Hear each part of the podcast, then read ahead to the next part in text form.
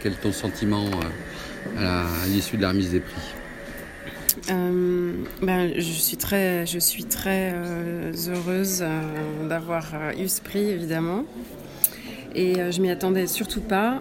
Enfin, j'étais très surprise quand j'ai été sélectionnée en fait dans les 15 finalistes parce que je m'attendais pas du tout à ce que ce genre de travail soit sélectionné dans pour promouvoir la, la, jeune photographie contemporaine en fait. Donc euh, surprise et heureuse. Sur les murs, on a un noir et blanc magnifique tiré par un très grand tireur qui s'appelle. Alors les tirages contact euh, sont faits par moi et euh, les, les agrandissements sont faits par Diamantino. Voilà. Parce que comme c'est fait à la chambre 13-18, euh, pour faire des agrandissements, il faut un agrandisseur 20-25 que je n'ai pas encore. Donc je travaille avec le très talentueux, le grand Diamantino. Très bien, dont, la, qui a apporté euh, euh, sa touche, hein, quelque part également à, la qualité des, noirs, mm. à, la vibration des éléments qui sont inscrits. Alors, si on peut se rapprocher de tes photographies, en fait, tu photographies des objets une chaise, un pied, etc. Mais dans quel esprit le fais-tu? Est-ce que c'est un, esprit un peu euh, euh, néo-surréaliste ou plutôt romantique? C'est-à-dire euh, dans le fait que ces objets sont une trace d'histoire qui s'est inscrite dans ta propre histoire. Oui, c'est exactement ça. Et qu'est-ce que tu en relèves affectivement et avec le regard et, l'opération finalement de, la chambre noire? Mm. Euh, en quoi ces, objets sont-ils en fait des, des post-écritures ou des pré-écritures ou des prétextes à ta propre expression? En quoi ils s'enracinent dans ton, dans ton vécu, dans ton histoire? Et, sont-ils porteurs d'une mémoire tellement particulière et, intime euh, que tout d'un coup on est dans, un, dans, un, autre espace qui serait celui du rêve, entre guillemets, mm. euh, et celui de la sensibilité la plus pure? En fait, euh, euh, la photographie ne naît pas à partir d'un objet que je pourrais avoir ou que je pourrais trouver, mais je dessine mes photographies, je les, je les écris. Non, d'abord je les écris, après je les dessine, et après euh, l'acte photographique arrive vraiment en dernier lieu. Donc en fait, je, ne cherche pas en photographiant, je photographie quand j'ai trouvé, quand j'ai trouvé l'image. Donc je fais très peu d'images en fait. Mmh. Et, euh, Mais quand tu dis que tu les, écris, c'est-à-dire que ça passe par un parce texte que, Oui, parce que oui, c'est plus, plus, plus une idée ou la retranscription euh, d'une image euh, qui me vient en rêve ou qui me vient comme, comme un comme un espèce de, de, de, de oui, d'apparition euh, qu'on pourrait peut-être euh, associer à l'écriture automatique, justement des surréalistes, c'est-à-dire euh, des choses qui font sens, mais qui sont plus du domaine de l'inconscient et qui peuvent être analysées bien après que la série sorte, etc et on se dit bah oui évidemment évidemment évidemment euh, mais euh, ça se passe plutôt euh, dans ce dans ce sens-là donc les objets sont soit hyper symboliques soit du domaine de l'autoportrait, soit des, ça peut même être des jeux de mots littéraires qui du coup deviennent des images. voilà. Et qu'est-ce qui voyage finalement euh, dans cette euh, nuit mémorielle, cette sensibilité qui fait que tu, établis à partir d'un cadre visuel avec des objets qui, te sont propres, et qui te sont, qui te sont proches pardon, en même temps, euh, le, constat d'une d'une intimité scripturale, c'est-à-dire qui donne source à l'écriture. Oui, mais en fait, ce qu'il y a, c'est que j'ai commencé cette série juste après les, attentats de Paris, là, en 2015. Et, et j'étais enfermée chez moi parce que je n'osais pas sortir tout simplement. Et j'ai fait tout, ce travail à huis clos dans mon atelier et je me disais, il faut absolument que je fasse une série qui soit comme un espèce de, grand autoportrait euh, et en même temps quelque chose d'universel. C'est-à-dire, qu'est-ce que je, si c'était mes dernières images, qu'est-ce que je ferais en fait? Qu'est-ce que je voudrais dire de moi? Qu'est-ce que je voudrais dire de mes, de mes, de mes de mes racines, de ce qui, de ce qui, de ce qui compte vraiment pour moi, et, aussi euh, de, de, de, de, de, ce qui pourrait rester comme image d'une humanité, mais à travers mon prisme personnel. Mais euh, c'était, vraiment un, une volonté de vouloir tout d'un coup rassembler euh, des éléments, des objets, des choses, des images, comme si c'était la dernière série. C'est un peu, bizarre hein, de le dire comme ça à voix haute, mais, mais c'est ça en fait. Et quand tu écris euh, Et par cet acte laisser une trace, la preuve tangible de nos passages et des franchissements d'un monde à l'autre, donc de l'ombre aux images. Mm -hmm. Qu'est-ce qui sinue entre les deux finalement, puisque la photographie étant un rapport entre euh, l'obscurité et la lumière. Oui, bah, il y a plein de passages à, à plein de niveaux, mais c'était euh, là il y avait un, pour moi, en tout cas dans ce que j'ai écrit, il y avait un double passage, c'est-à-dire de l'image mentale à l'image objet, c'est-à-dire de d'arriver à retranscrire ce que j'avais dans la tête ou, et, ou dans, mes, dans, mes, dans mes profondeurs, on va dire.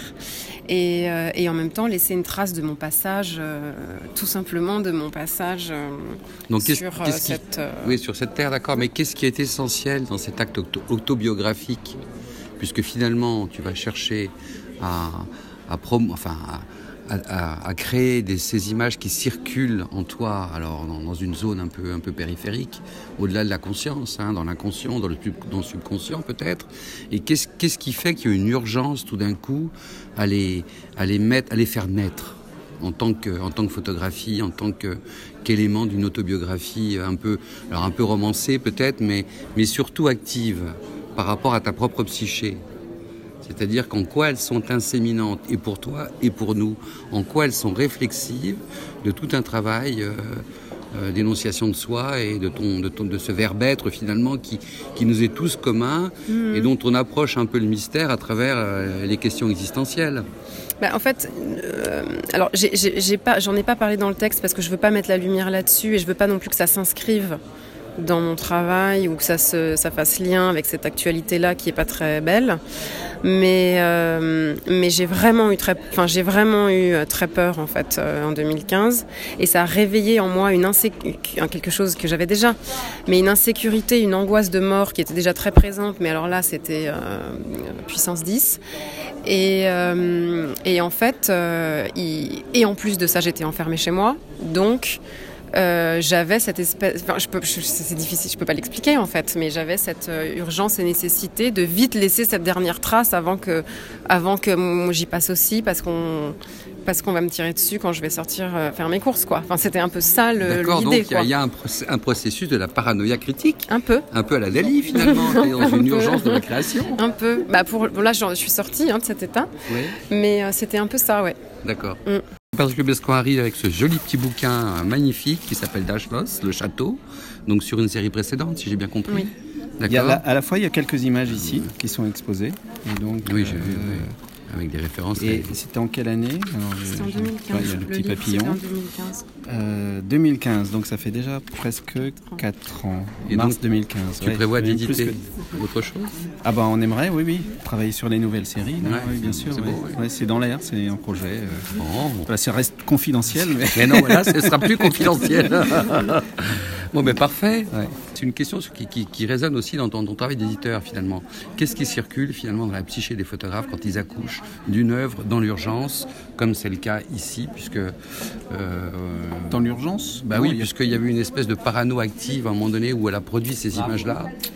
Et ouais, c'était euh, une parano peut-être temporelle qui était liée ouais. aux événements oui, qu'on a ça. connus. Ouais, donc voilà. donc, euh, et donc c'est un, c'est bon. Alors donc par rapport toi au nombre incroyable de bouquins que tu édites depuis 30 ans maintenant, euh, est-ce que c'est un geste récurrent chez les photographes finalement d'avoir d'être dans cette urgence-là de publier, de, de produire et de, et, de, et de singulariser sa présence sur dans ce monde dans ouais. cette époque? Écoute, euh, bon, il y a des circonstances qui peuvent. Euh, il y a une, une, histoire aussi de donc se charger, on va dire, de l'extérieur, et ensuite se réfugier quelque part mentalement. Et ce que fait Sarah, c'est qu'elle s'enferme pour une histoire de concentration en fait. Donc, euh, et, et, tout son travail, c'est ça. Hein, je veux dire, c'est les objets, c'est un travail de concentration. Donc, euh, or, euh, même si ça vient de l'extérieur, cet isolement est nécessaire. Donc, me semble-t-il, pour Sarah. Ce qui n'est pas le cas de tout le monde, parce que cette réalité, elle est, elle est, elle est chez elle. Elle n'est pas euh, dans la rue, elle n'est pas. Euh, oui, elle est intime. Euh, dans un cadre, dans un voyage. Donc cette réalité de l'extérieur arrive dans, dans, sa maison, dans son studio. Et c'est là que les choses vivent. Donc, un peu comme aussi d'autres photographes, comme Laurent Millet, quelque part, qui aussi qui, apporte son univers, mais son univers, lui, il est à l'extérieur.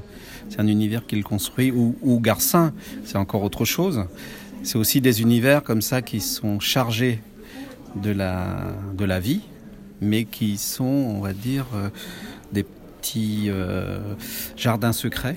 Et de ce jardin secret, ensuite, ça devient euh, ben, ouvert et, public. Donc, mais ce passage, il n'y en a pas beaucoup. Je veux dire, c'est un peu comme un peintre. Hein. Il a besoin de s'alimenter un peintre, un sculpteur, enfin voilà, il a besoin de s'alimenter de l'extérieur et après, tchac, il y a la, le côté opérationnel. Euh, mais il faut être prêt à ça. Et ça met du temps. Et je sais que tu as mis du temps aussi pour, euh, pour donner une maturité, une, sûreté. Euh, y a, tout, ça, c'est fragile, hein, quelque part. Il y a une vraie, une vraie fragilité. C'est ténu. Et c'est pour ça, moins on met de choses dans l'image, plus c'est difficile. Donc, le dépouillement, etc. Donc, et, et, là, à chaque fois, ça tac.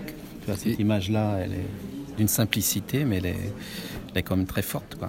Et est-ce qu'on approche quelque part un, rappel des romantiques finalement? Oui, oui. après, après, ça reste dans des processus, tout est cyclique, hein, je veux dire, de génération en génération, mais avec des médiums différents.